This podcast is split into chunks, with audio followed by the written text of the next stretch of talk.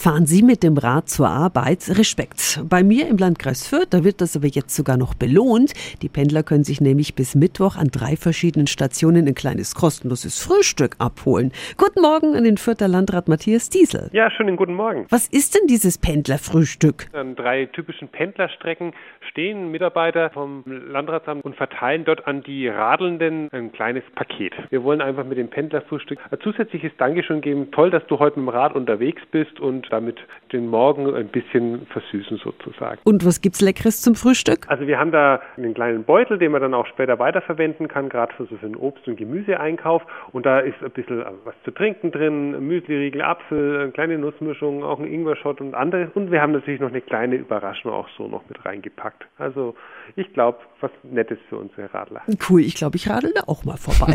Vielen Dank an den Fürther Landrat Matthias Diesel. Von heute bis Mittwoch gibt's ab 6.30 Uhr im Landkreis Fürth das Pendlerfrühstück. Erste Station ist heute am Biebertalweg, eine Zählstelle der Aktion Stadtradeln. Und die Infos, die gibt's natürlich auch nochmal auf radiof.de.